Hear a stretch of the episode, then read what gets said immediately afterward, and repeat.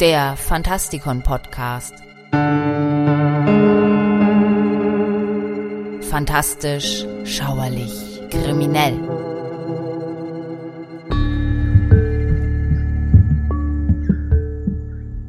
Hallo Freunde draußen an den Radiogeräten und willkommen zu einer weiteren Sendung hier im Fantastikon Podcast. Mein Name ist Michael Percampus und heute geht es um die verfluchte Truhe.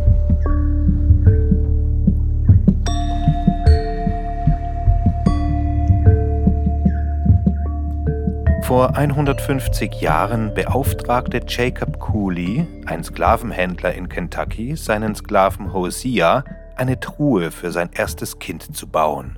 Er war all das, was man in Geschichtsbüchern über Sklavenhändler hört. Gemein, grausam, streng und sehr arrogant. Die Truhe war wunderschön gearbeitet, doch Jacob Cooley war mit dem Ergebnis nicht zufrieden und schlug seinen Sklaven so heftig, dass er an den Folgen starb. Kulis andere Sklaven beschlossen, sich für den Tod ihres Freundes zu rächen und suchten einen örtlichen Zauberer auf, der die Truhe mit einem Todesfluch belegte, der sich durch Kulis Abstammung fortsetzen sollte. Eine Schublade wurde mit Eulenblut besprengt, während ein Lied gesungen wurde, und so begann der schreckliche Fluch der Truhe zu wirken. Alle, die mit der Truhe in Verbindung standen, wurden von der bösen Macht des Fluches erfasst. Obwohl Jacob Cooley selbst offenbar von der bösen Macht verschont blieb, hatten seine Nachkommen nicht so viel Glück. Obwohl er die Truhe verachtete, stellte er sie dennoch in das Zimmer seines ungeborenen Kindes. Sein Sohn wurde geboren, starb aber nur wenige Tage nach der Geburt. Die Truhe wurde in das Zimmer eines zweiten Sohnes gestellt, der später von einem Diener erstochen wurde. Jacob Cooleys dritter Sohn John erbte eine der vielen Plantagen seines Vaters. Der junge Mann führte ein glückliches Leben, bis eine junge Frau in sein Leben trat. Ellie und John waren bald verheiratet, obwohl er fast dreimal so alt war wie sie. Das Paar erbte die verfluchte Truhe. Da sie von den früheren Tragödien wussten, brachten sie die Truhe auf dem Dachboden unter. Etwa zur gleichen Zeit brannte Melinda, die jüngste Tochter von Jacob Cooley, mit einem Iren namens Shaw durch. Da sie nicht wussten, wo sie wohnen sollten, wandte sich Melinda an Ellie, John und Ellie hatten es zu etwas gebracht und besaßen mehrere Farmen in Tennessee. Eine davon überließ sie Sean und Melinda zur Bewirtschaftung. Während Melinda eine ganze Schar von Kindern zur Welt brachte und von Sonnenaufgang bis Sonnenuntergang arbeitete, begann Sean die Tristesse des Farmlebens zu verabscheuen. Um etwas Schönes in Melindas tristes Leben zu bringen, schickte Ellie die Truhe zur Farm. Sie stand schon lange auf dem Dachboden und nichts war geschehen. Innerhalb weniger Tage verließ Sean seine Frau und zog in die hellen Lichter von New Orleans. Melinda war untröstlich. Sie legte sich in ihr Bett und starb bald darauf als eine erschöpfte, grauhaarige Frau, die kaum älter als 30 war. Kurz darauf wurde Shaw von der Planke eines Dampfschiffs am Kopf getroffen und starb. Das Paar hinterließ viele Waisenkinder und John Cooley wurde mit der Aufgabe betraut, die Kleinen an andere Familienmitglieder zu vermitteln.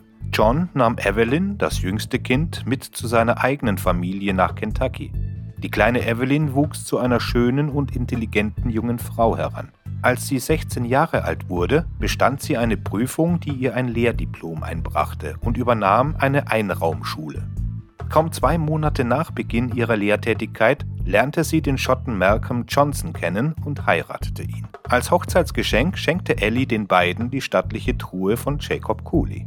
Evelyn bekam Kinder und adoptierte sogar ein junges Mädchen namens Arabella. Der Fluch war so gut wie vergessen. Doch als Arabella einige Jahre später heiratete, legte Evelyn das Hochzeitskleid des Mädchens in die Truhe.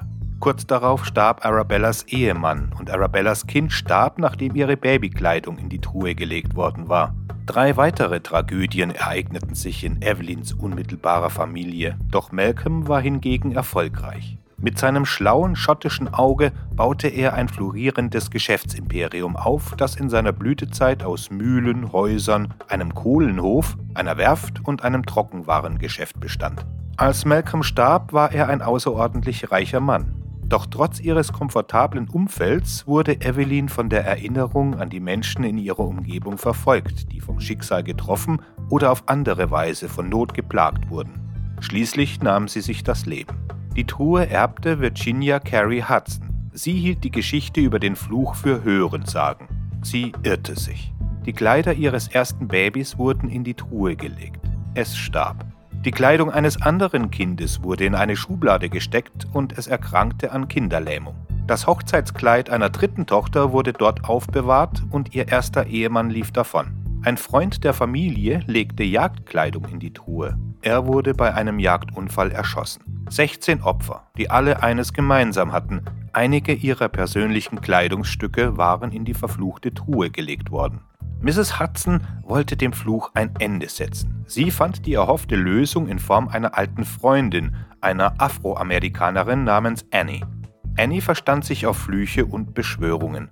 Der von Hoseas treuen Gefährten ausgesprochene Zauber würde allerdings nur dann gebrochen werden, wenn drei Bedingungen erfüllt würden. Erstens müsste Mrs. Hudson eine tote Eule geschenkt werden, ohne dass sie darum gebeten hatte. Zweitens müssten die grünen Blätter eines Weidenbaums von Sonnenaufgang bis Sonnenuntergang gekocht werden. Die tote Eule müsste dabei in Sichtweite bleiben. Drittens sollte die gekochte Flüssigkeit in einem Krug mit dem Henkel nach Osten, der aufgehenden Sonne entgegen, unter einem blühenden Busch vergraben werden. Eine ausgestopfte Eule, die der Sohn von Mrs. Hudson von einem Freund geschenkt bekam, erfüllte die erste Bedingung.